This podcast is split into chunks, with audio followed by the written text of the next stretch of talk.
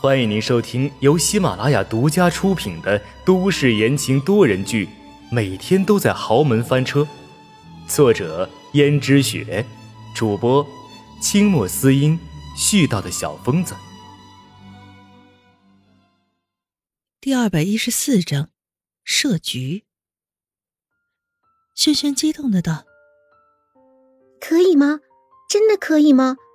可是这个孩子这么离不开你。”如果我抱走了他，会不会？这个我也不知道啊，毕竟这个孩子还没离开过我，可能他会认生吧。可是孩子嘛，谁对他好，他就黏着谁，说不定你对他好，今后他就黏着你，忘了我呢。不会的，这孩子一定是个温顺懂事的孩子，他不会忘了你对他的好的。你真的喜欢这个孩子，就去抚养几天，说不定啊，他也跟你一样亲切了呢。好，谢谢你了，温小姐。温思思点点头，轩轩连忙让人把孩子的日用品一同拿走，连带着摇篮，兴高采烈的就走了。走的时候，差点都高兴的没飞起来。温思思摇了摇头，轩轩一心只喜欢江逸轩，不错。可是他却对秦娟那么算计，算计的秦娟最后连命都没了，他又怎么会真心的喜欢这个孩子，真心的对这个孩子好？他为的不过就是江逸轩罢了，所以他并没有真正打算让轩轩把这个孩子带去抚养。但是轩轩这几天总是一天三趟的跑，他看着都烦。说不定又会盯上自己，使出什么不好的手段把孩子夺走。与其这样坐以待毙，还不如自己主动点。但是他相信，过不久他就会主动把孩子还给自己的。果然不出温思思所料，轩轩第一天兴致勃勃地带着孩子走了，第二天就没那么高兴了，因为她是孕妇，需要足够的休息时间。所以，他最近的睡眠时间变多了，但是这个孩子自从到了他那儿，就一直不停的哭，而且整夜整夜的哭。可是他哭是哭，喂他喝水、喂他吃奶粉，他都乖乖的会吞下去，然后吃完喝完之后继续哭，无论怎么哄都哄不好，就连奶妈也束手无策。轩轩几乎要发脾气了，但是又只能强忍着。因此，轩轩已经连续两夜都没合眼了。这时候，温思思关心的过来问道：“呀，这孩子是不是到了陌生的环境，有点认生啊？要是认生的话，不如把孩子送回来吧。”轩轩心里想着，自己好不容易才把孩子带走，怎么可能轻易的送回去呢？于是道：“啊，没有没有，小孩子认生是很正常的。”你说的，等到时候跟我熟起来了，说不定还离不开我了呢。我再努力努力好了。既然如此，那好，如果有需要的话，你再找我好了。好。第二天，轩轩又请了个奶妈来照顾这孩子，可是无论怎么哄，孩子仍然哭。轩轩被他吵得整夜整夜的睡不着。轩轩已经连续三天都没怎么合眼了。眼底下一片乌青，就连江如雪看到轩轩，也问轩轩是不是最近没有休息好。不过轩轩却不敢说是孩子吵他的事情，因为这样的话，江如雪会让他把孩子送还给温思思。真不知道为什么，难道这个孩子这么小就开始认人了吗？直到第五天晚上，孩子仍然哇哇大哭，轩轩躺在床上辗转反侧，房间的门。效果已经是最隔音的了，但是既然要带孩子，再怎么也丢在隔壁的房间。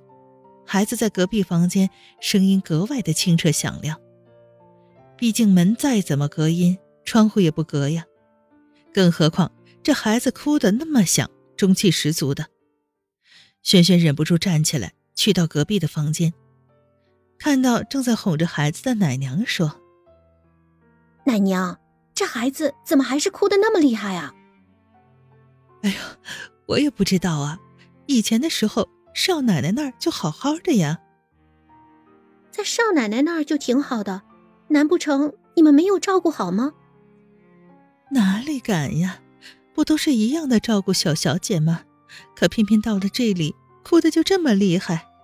萱萱小姐，我好像听人说过，有的时候房间的风水不好，也会引起孩子哭个不停。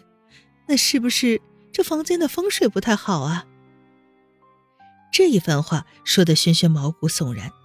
轩轩道：“哎呀，好了，别说这些有的没的了。”而轩轩的心里也在怀疑，为什么孩子到了他这个房间就哭个不停。第二天，轩轩虽然表面上说着不信，但实际上还是让江如雪换了个房间。现在萱萱怀着孩子，江如雪肯定在这种小要求上绝对的满足她。温思思听说萱萱换了个房间，心想，萱萱肯定快忍不住这孩子整宿整宿的哭了。至于这孩子为什么整宿整宿的哭闹，他心里最清楚，但绝对不会告诉别人。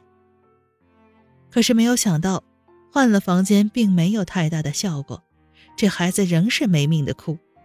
萱萱心想，该不会真的是认人吧？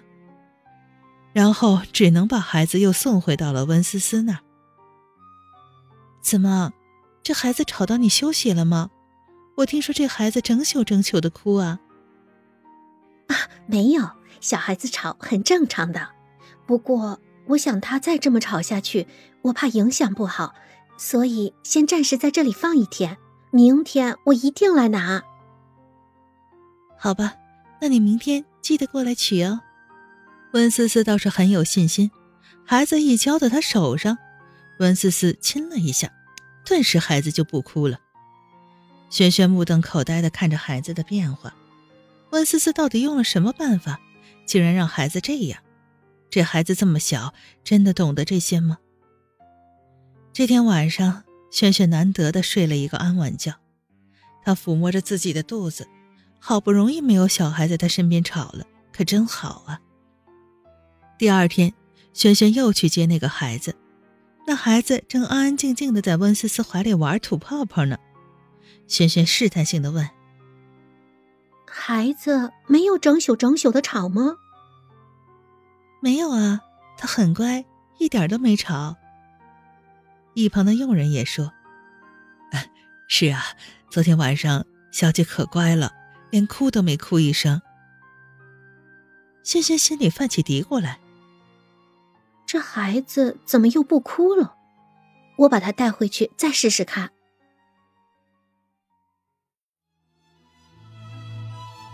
听众朋友们，本集播讲完毕，感谢您的收听。